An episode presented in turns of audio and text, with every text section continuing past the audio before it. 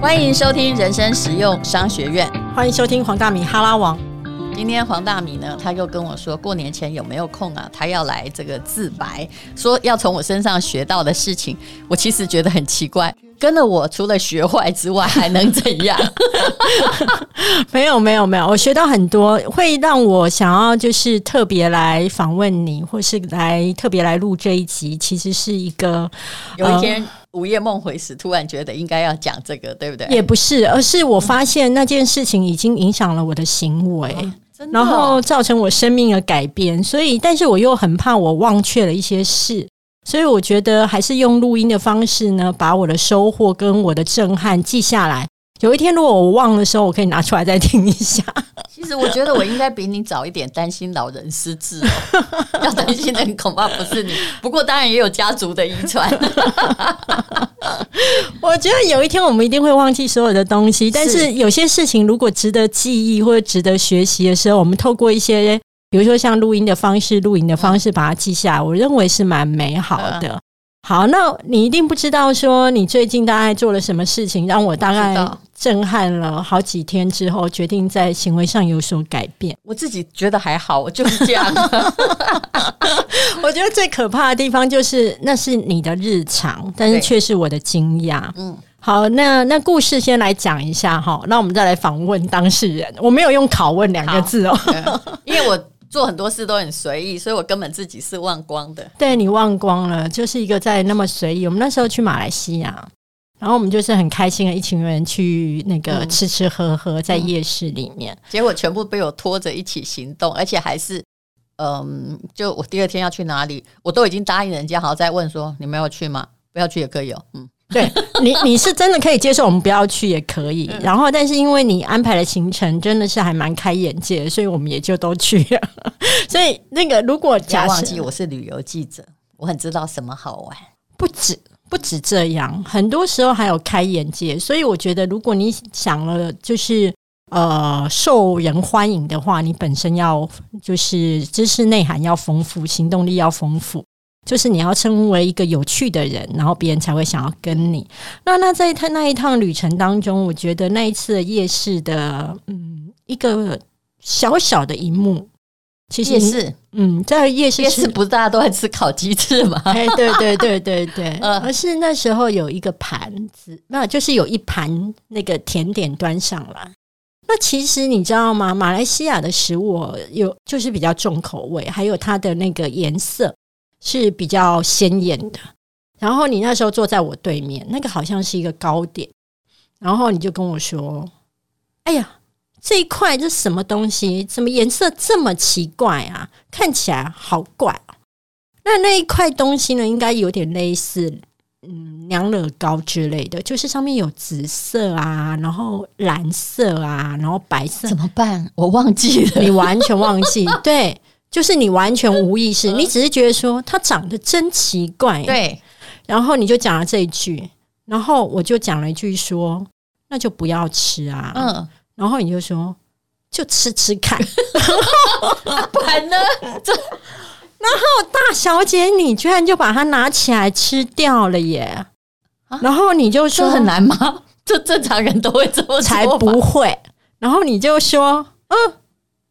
那口味还可以，然后我看到那边的时候，你知道吗？你这一幕大概我回到台湾之后，我还讲给我同学听。嗯，我我大概震撼了三天吧，我一直在反思一件事情：你面对那个陌生，嗯，面对那个奇怪，嗯，一般人的态度大概就是跟我一样，嗯，那不要碰嘛。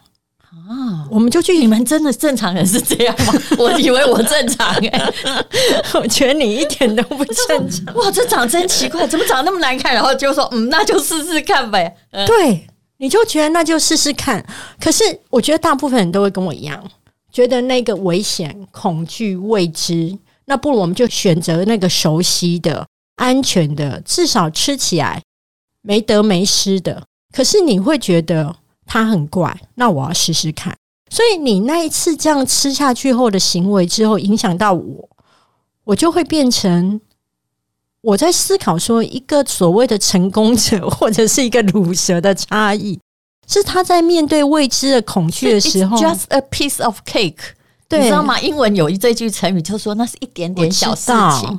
嗯，我知道。可是你知道那一点点小事情后面要强大多大的心理素质？嗯，那是多大的无惧以及老娘不怕才能够。那个在我的人生中，如果我面临的最高难度是一百的话，那零点一都对对对对，那个是零点一都不到。可是那个是一个以小看大。那后来嘞，我跟我同学去吃饭的时候，嗯，我同学其实我一般我有点固执啦，就是我喜欢吃的东西我会喜欢，啊，别人推荐给我的东西我都会觉得那不见得是我食物。其实我不太会鸟。那你知道我很喜欢点菜哈，你已经看到了。有，我永远是一个主动出击，因为想反正你们都不知道，你们不知道这是什么，那我来点没？啊，其实我的为什么我喜欢点菜？为什么？因为我知道到不了我付钱。我如果付钱，你们不要吃，我付吗？怎么样？没有这一点付钱的气魄，我也有。对对对，但但你有没有另外一个被人家诟病的地方？就是我被人家诟病，因为其实我的个性就是，只要是我开始点菜，嗯，那因为我觉得，呃，我很怕别人吃不饱，我会觉得就再点呢。对我很怕别人吃不饱，我会觉得失礼。哦，所以我就会觉得尽量点，然后别人点够了，我可能还会再加点几道，因为我怕别人觉得是客气，这是对的。对我怕别人客气，然后只要是这样的情况，就代表我要付钱了。嗯，可是我被人家诟病的地方是在于说，哎，那这样你都会点到吃不完。嗯，可是那个包含的我的心意是因为。我会买单，我以及我想要招待你这个客人。对呀，那你会不会有这个情况？别人会觉得，哎，你已经点太多了，吴小姐。那我就算了，嗯，你就算。对，我就说，好，好，那到这里结束嘛。那你们吃不够没关系，要再点了。所以其实我觉得你心，其实我还有更恶劣的行为。什么？我曾经因为点菜哦，因为有一次我是跟呃三个男同学在吃饭啊，那是我很好的朋友，我们组织了一个社团。就最后吃我点菜，发现他们怎么男生吃那么少？后来我竟然强迫大家猜拳，干嘛？就输的人就要把它吃掉，吃一口，这个这个跟罚酒一样。我懂。可是他们一概认为那是他们吃过最愉快的那顿饭，因为饱到不行，快吐了。可是还一直不想猜输，你知道，很有娱乐。我觉得对啊，就是那个娱乐性很高啦。然后你知道，我在马来西亚还有另外一件事情，就是说，其实那个我在书里面看过你这样写，然后你在演讲上面又提到一次，嗯。然后我觉得很值得跟大家分享。你发现我演讲不用打稿，对不对？呃，不止这个啦，不止。但是其实那个是有几十年的功力，嗯，一切我们看一下那个 VCR 几十年前的吴淡如，没有啦，就是嗯，你在念呃法律系的时候，嗯，你说你自己很像是一只蝙蝠，哎，你就是充满了呃文艺气息，哎。非常像是那个中文系的女生，我当时感觉我是个误入丛林的小白兔。对，嗯，对。但是等到你去念中文研究所的时候，嗯，你又精明市侩，哎，不能讲市侩，应该说精明实很讲道理。对，我会比如说在上什么三百年学术史的时候，会跟学长说，我觉得你这样讲完全没有逻辑，因为我带着法律系的逻辑去。哦，这个地方要好好的研究，要考据的时候，你不要再跟我讲浪漫或你想怎样，你给我举出证据来。所以以前我常常在中文研究所跟学长吵架，但是你你自己后来自己觉得你是有点像一只蝙蝠，你总是在那个环境当中变得格格不入。你有没有想过一件事情？为什么会让你在念法律系的时候？你这么像中文系，在念中文系的时候，你这么像法律系，嗯，就是因为其实我本来就是想要去念文学院，我也是临时改变了我的第一志愿才念法律系嘛，嗯，所以我心里其实发现法律很无聊的时候，我是不甘愿的。何况我本来就会写文章，我高中的时候，当时我在贴补生活费，我高中就在写稿了，嗯，就在一直投稿报社，所以到法律系的时候，我觉得这些人。怎么言语这么乏味？我跟你讲，真的，嗯嗯，所以我就会变得在法律系啊，我会自己一个人跑到台大后山去摘那个芒花，插在宿舍里。大家觉得你这个真真是莫名其妙的一个神经病啊！然后那时候我每天哈都在看小说，是 一样嘛？要六不是人家看六法全书，你在看小说，我都是考前才抱佛脚啊。嗯，那你们那我我要问你喽，嗯。你有过在哪一个情境或哪一个阶段当中，你觉得你不再是一只蝙蝠，而融入了那一个环境了吗？哦，我是蝙蝠，但我完全融入那个森林哦。你看我在商学院的时候，因为我是自由业者，其实我当时也没有做生意，嗯，但是我非常融入呢。嗯，我觉得哇，这片新天新地、新的森林真是太好了，所以我就尝试跟那些狼啊、猪啊、老虎啊，就是交朋友，哎，去学习他们的长处。其实我一直是蝙蝠，嗯，一直到现在，我也觉得在生意场是蝙蝠，我在文青也是蝙蝠，我像文青吗？没有啊。文青后来都自己变变啊，我不会，你放心。嗯，我也觉得你一直是蝙蝠。后来你就发现你就是蝙蝠啊，那蝙蝠就是蝙蝠啊。嗯，可是蝙蝠会不会很孤单？不会的。嗯，伊索寓言是错的。蝙蝠它天生就是一只蝙蝠。嗯，如果这只蝙蝠必须吸血的话，那也是它的维生要素。嗯嗯，还好我不算吸血蝙蝠。OK。可是我觉得你现在是安于自己是一只蝙蝠的情况，对不对？我其实一直都还好，真的。我只是知道说，哎，好像有点不一样。嗯，但是我说真的，我有一种嗯过度 over 的乐观。我你知道吗？就好像你说那个蛋糕怪怪的，然后说哎呦这怎么长成这样？然后现在还继续把它吃下去。我觉得你们不正常。我觉得我是正常的，你是正常的。我觉得我最大问题就是，我从来以为我是那百分之八十，后来发现以八十二十原则而言，我不是。原来我是二十，可是我一直以为大家都跟我一样。如果今天是一种很好的乐观，如果今天大家都跟你一样，我在想，大家应该都考得上台大了吧？我觉得你在那个勇于尝试的部分，真的是。让我非常的赞叹跟佩服。我有跟你讲说，我的勇于尝试，我只有一次。其实到了现场，我有点后悔嘛。哪一次？我应该没有讲过，对不对？没有。你有没有听过有人跑进那个水族箱，而且是在以前四林的海参馆的水族箱里面，鲨鱼的水族箱里面去喂鲨鱼？什么意思？是你吗？我真的跟你讲，是你吗？对，这你跑进去鲨鱼水族箱喂鲨鱼，那时候你那时候是想自杀吗？我可以跟你讲，那时候海参馆不知道叫我可以帮忙宣传一个什么东西，我跟他说好，我说可这样很无趣，哎，没有钱了，我自己讲的，因为那时候我刚好考上那个嗯潜水的执照没有很久，我觉得应该要做一个有趣。我说哎，我一直很向往，梦里有个画面。我在喂鲨鱼，他说我们有鲨鱼，而且我们真的有鲨鱼喂养员。你要听这个故事吗？很精彩。其实我一定没讲过，对不对？那但是呢，那天呢，其实我就只有那个 open water 的执照。然后那个教练还蛮和蔼，他说没关系，吴小姐，既然你都来喂鲨鱼，那我们就喂鲨鱼吧。那我就穿着全套潜水衣进了那个鲨鱼缸。鲨鱼缸没有你想象的小，大概有。整个地至少也有三四十平那么大，大概就是一般的一个教室。对，然后那它是立体的，里面大概有十几只鲨鱼，它还几只？对，然后它还有的跟我一样大只。然后，可是问题我低估的那个危险性，是因为我平常是在陆地上看，现在我要站在水族箱里，耶，然后每一只就像瓦斯桶一样不断的跟我冲过来，然后那下去的时候。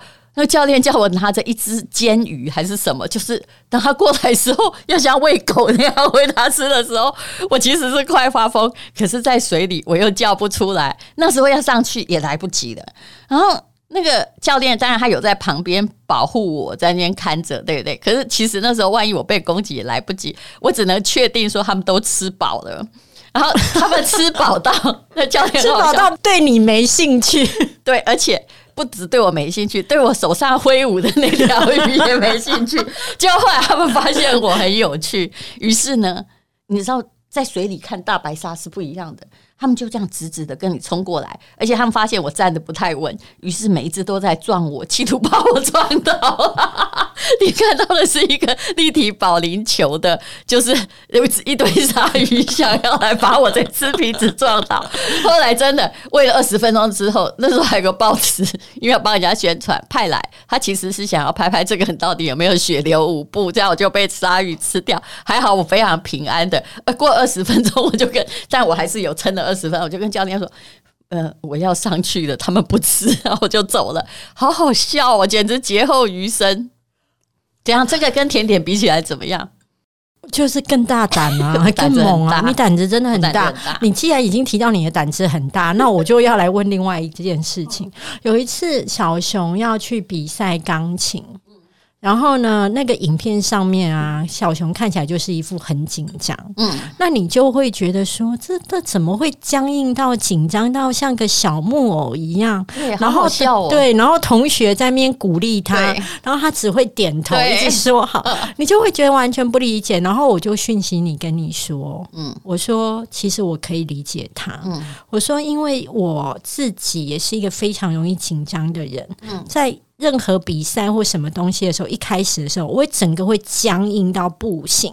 可是上场之后，整个那个肾上腺素上来之后，就会 key 档，就是一副就 OK 这样的。我说，其实我们在台下的时候是非常害怕跟恐惧，然后所以会整个四肢看起来都僵硬。可是你那时候你就回我说：“哦，那我真不知道害怕是什么。我从小就像呃一个。”被推上去比赛的鸭子，上了发条的那个玩具鸭，只要那个发条一放开，就嘟嘟嘟嘟自己会表演。所以你从来没有过害怕吗？因为我太早被训练，因为在乡下嘛，山中无老虎，老鼠就称大王。所以我从小大概三年级，我还记得那个老师，对，他就把我从班上叫出来啊，然后用脚踏车载着我去到处参加比赛。嗯。那身为一在乡下，我国语算标准哦，到现在也很赞。就是那身为一个就是常被推上去的那个发条的鸭子，而且还会得奖回来，你会有厌恶吗？就是对于这个比赛厌恶，或者是说你是一个，还是你非常享受那个打败全天下的过程？厌恶一定有，也就是厌恶一定有。发现说，哎，奇怪，大家都不用这样做，为什么要这么累？嗯，可是当你已经习惯。你不这样做的时候，会觉得失去了什么？所以我很知道，人养成一种自我的惯性很重要。所以我每次听到哈，比如说黄大米跟我说他答应了一个演讲，然后紧张了几天，我说你这个不要跟我讲，我无法体会，因为我觉得不可思议。对我而言，你叫我讲五小时也一样。当然啦，要叫我讲五小时不容易，我也可以。价码要很高，肯定有内容。是这个价码，应该目前还没有人能付，所以我们待会就来讲两小时。我我觉得我很难想象，就是说你在你心中去面对比赛或上场都没有恐惧过。那请问一下，其实你以你的个性，某种程度上，其实你不是一个那么喜欢社交的人。对，但是其实。呃，写作是一个孤独的，嗯，那也很适合你的个性。但我觉得做电视台不是，哎，电视台是一个乌乌压压的产业，它永远都要跟很多人接触，而且镜头一开的时候，灯一亮的时候，你的家里今天不管是发生死亡或发生什么任何事的时候，你都是要笑着继续主持下去的。确定对。那请问一下，小姐，你一开始在主持电视节目的时候，也都完全无惊无惧，甚至也没有任何情绪吗？我没有情绪，我要工作的时候情绪不多。但是我知道，我第一个节目大家都忘记了，我也忘了它叫什么名字，是一个政论节目。政论，而且那时候刚好你可能还在念国中北，因为呢那时候我一定要说国小，并没有。那时候因为媒体开放，找不到主持人，所以他们就给我。做一集六千块，叫我去做一个某一个台，那个台早就倒了，连名字我也不记得了的争论节目。那后来呢，我就请当时我唯一有电视制作的经验的朋友帮我看看。那我已经觉得它是个 life，你看那个挑战有多大，所以你要控场就控得很好。然后呃，第一集讲完之后，其实我觉得我就用以前参加演讲比赛的方法来讲。我已经觉得我表现不错，然后我就打电话问我，你真的是一个百分百乐观主义的人呢。嗯。因为我看不见自己的缺点，这也是个好处。因为你如果一看见自己的缺点哈，人最可怕叫做自卑跟自怜，你就完蛋了。我觉得这里要画荧光笔。如果你看见自己的缺点，然后你就会自卑跟自怜。还有自恋总比自卑好。OK。然后我问他的时候，你知道这个同学，我就觉得说以后哈，我其实不会打击菜鸟，就从这里学来的。他就跟我说。你现在哈好歹已经刚刚成为刚刚哦，刚刚书开始畅销，你不要哈去电视圈抛头露面。嗯，第一呢，你没有很好看。天，第二呢，呃，我一看就知道哈，他们呢应该是花不到钱请有用的主持人，所以才来找你。你赶快辞职吧。今天晚上我真的有难过了五分钟。其实大概有三十分钟吧，我又一直在想做的第一集的 live 天哪，你会难过三十分钟，真的很难过。一般人会难过八天。那年我只有二十九岁，嗯，然后然后第一次做第一集，我那时候就在想说，我要不要听我那个朋友的话，说我没有天分，然后打电话给那个制作人那位大姐说，I'm sorry，你第二集找别人吧，哈，我不要。可是我那心里，你知道，人还是要相信直觉。我那时候心里觉得怪怪的，好像这样做不对。于是呢，那三十分钟，我马上自己转念。你知道我对自己厚脸皮的说些什么吗？我对自己说：“主持其实也没什么难，对不对？哦，主持界呃也没有说一定要好看，现在不是在选美，对不对？啊，呃，眼睛不会太大也没关系嘛，哈。可是呢，你想想看，你就当上一个主持补习班，好，虽然你已经 online 了，可是呢。”呃，别人付你六千块，还让你上补习班，请问有哪个补习班是不付钱还有钱？既然他都不怕了，我就做下去呗。所以我就从那个节目开始做起，我没有辞职，我没打那通说我不干了的电话。后来我一做做了二十年，每一个月都有节目，就是不间断二十年。那我问，一直做下去，然后来才离开。这个时候的你，其实是觉得我就是要继续试下去吗？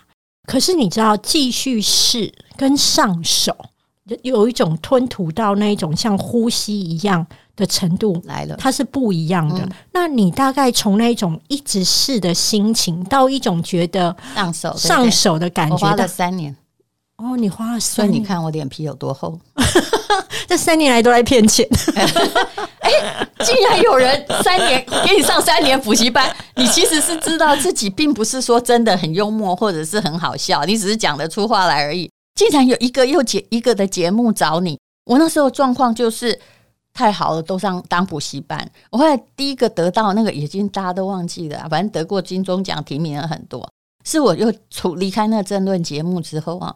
我接了一个种花的节目，哎，我在出外农村曲，农村曲，对我心想说，你找我当农村曲很怪，但我一想说，其实去看看花也不错，我又来了。就我们做的第一集节目，在访问那个老眷村的北北呀，因为为什么他们要找我？我可以跟你讲，因为我会写稿，嗯，我的专长跟你差不多，对，就是我会写我要讲的稿子，这样他是不是可以省一个人，嗯，的人力？因为当时的电视台。成本都很有限嘛，啊，拿到牌照他们就开始做了。所以我们的第一集节目哈，我是个菜鸟主持人，那个导播是个法国刚回来的菜鸟导播，我们两个人竟然可以被提名，你看有没有很厉害？所以这就是虽然没有得奖，但是是天赐给你的，就是说来吧，你看也没有真的很没天分呢，嗯。所以这三年来当中，你不断的成长，你觉得这？当中让你改变最大的，比如性格上，像我以前在采访的时候，我的主管都一直觉得我很有趣。但是呢，我也觉得你很有趣。对但是你知道，只要他要觉得那个新闻要做到很有趣的，他就派我去。我告诉你，那瞬间我都快要不有趣了，因为你自己平常觉得很有趣，跟你的任务是要把这条新闻做到很有趣。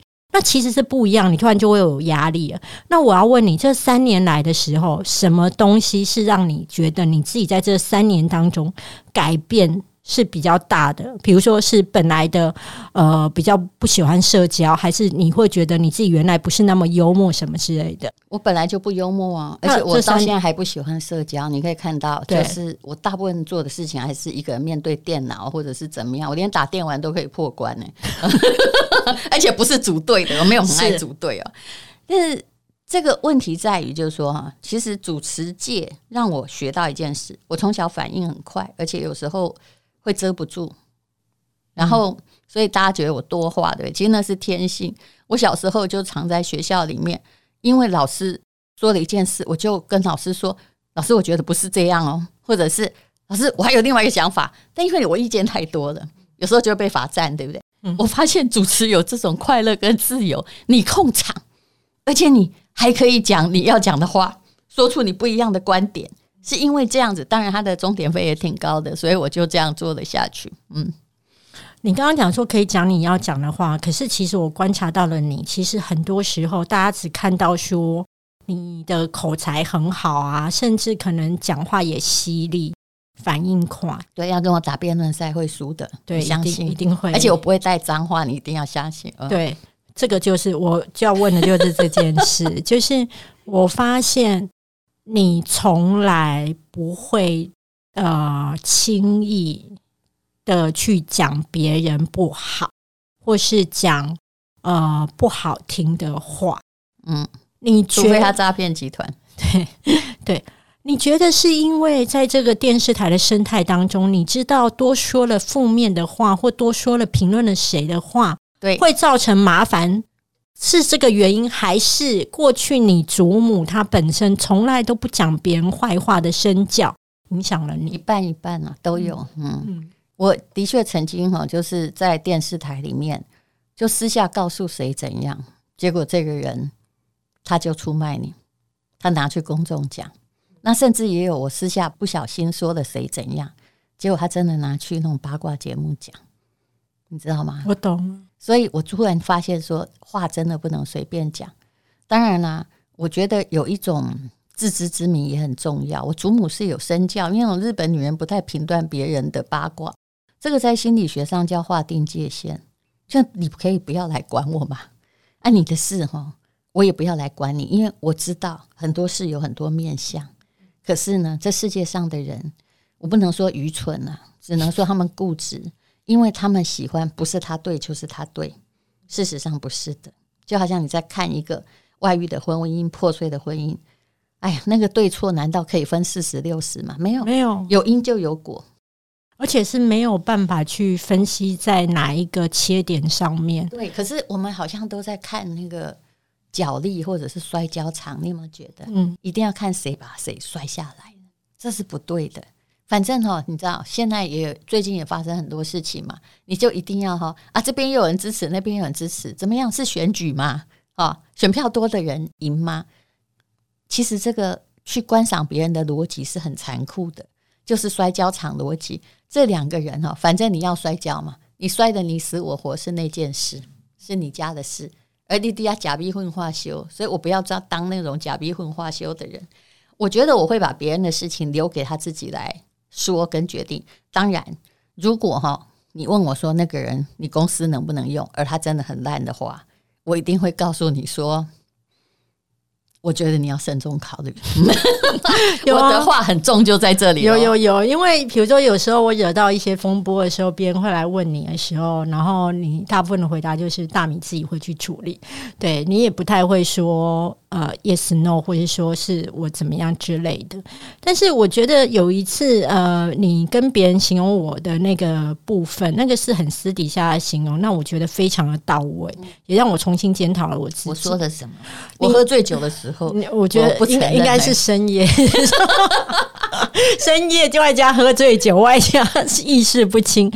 你你跟地产秘密课的敏婷说，大米哦是一个热情的小孩，他很喜欢帮助别人，但呢，他他不是玻璃心，他就是太爱生气了。你知道我看到呃。我听到这个评论的时候，我大概想了三天。我又想了三天，可不可以三十分钟就 结束？有时候我在胡说八道，我不行，我不行。我跟你讲，为什么会去深刻的思考？是因为深刻的思考的时候，是因为我觉得这句话好像是对的。那好像是对的时候，我必须抽丝剥茧我过去的行为，去看看我哪里有问题。后来我发现，呢，嗯，你讲的真的没错，哎，就是我不玻璃心，别人告诉蛮强韧的，对，别人告诉我什么缺点或者什么有的没的，其实基本上不太会打击到我。但是你那一句评论，我爱生气这件事情，这鲜少别人会评论，大家都会觉得说大米 EQ 很好啊，脾气很好啊，大米人很好，哎，很少人去看到我隐性的爱生气，哎。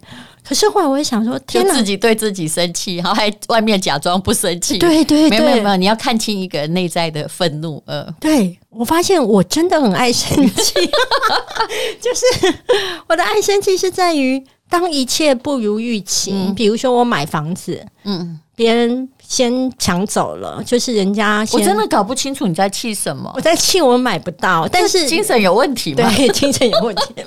但是你会觉得，人家就是比你有钱，你到底有什么好生气的？是这样吗？对，然后我就反思了。是天涯何处无芳草的那种人哦。对对，但你口袋有很深，才可以天涯何处无芳草。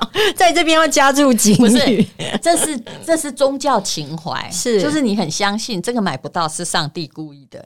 然后不多久呢，他买不到这边门把你关了，就是因为就是也许在遥远的地方有一扇光亮的窗或更大的门在等你。这个还是这个也是你的乐观主义。嗯，然后我又发现，就是你知道吗？你讲完那句话之后，我所有的人生是在跑马灯啊！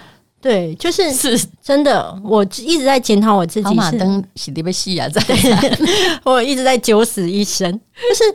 我有一次在处理装潢的时候，然后我就发现他对于，因为那是我高雄的家，他给我这个北客，就是假北客的价格，跟我邻居的价格是不一样的。我就很生气，我会觉得你可怎么可以这么做？所以我就大骂了他一顿。对，在当时我还不是王大明的时候，现在我可能比较不敢。没有，我直接就跟你说，你报的价格比别人对了，你干嘛要是比比别人贵啊？啊？你就不用去做任何推理。对，那时候我没有办法考虑，就这样啊。对，你的方式就是我跟你谈事情，嗯，我也不会觉得你报了比较贵不合理，但是我会跟你讲，我知道另外一个价格，那你要不要往下修？你往下修，我就给你做。这是律师性格，你要知道，就是我没有对这件事情给予任何情绪，我只是在做选择。对。然后你也可以做出你的选择。那你做完，你给我报这么贵的价格，就是你的选择喽。对，呃，对。可是你不是像我，我会觉得我会怪别人为什么这样欺负你。对，我会觉得他在欺负我。那你不接受就好了。嗯，对。所以我我后来发现一件事，就是对你而言，处理那个情绪、处理那个心情都不是那么重要的。看那件事是不是重点？因为你没死过。我没死过，那你死过很多次吗？就也蛮死过，但我不想重复。像我生孩子的时候，真的是啊，打到三线抗生素，然后嗯，差点死了，然后嗯，所有身体的水都在血管外面，那个是会中风的，嗯，然后非常痛苦，是肉体上也很痛苦，又在发高烧。我那时候哦，就是我就说我唯一的祈祷就是神啊，请你以后让我康复，让我觉得这一切都还是有意义的。所以其实我死过。嗯，那时候我都知道，我都快要死了。然后，但是呢，你知道那个信念就是，呃，如果你活着，死了就算了嘛，没。然后，如果你活着，你也知道这一切是有意义。这句话真的很好。嗯。好，那节目的时间差不多。虽然我还想要问了你很多东西，没关系，你可以继续聊。我可以再问你一件事吗？没关系，我们下一集好吗？可以，可以。根据人生使用商学院法则，二十分钟已经超长，现在还更长。哎，可是我告诉你哦，很长的啊，那个重复收听数啊，可以拉到五到七次以上。没关系，我其实根本忘了数据这件事。那我心中记得，我们这就是我们的程度的差异。我们好像并不是很需要那个次数。嗯，我们已经有五亿人下载，大米需要，谢谢大家，谢谢。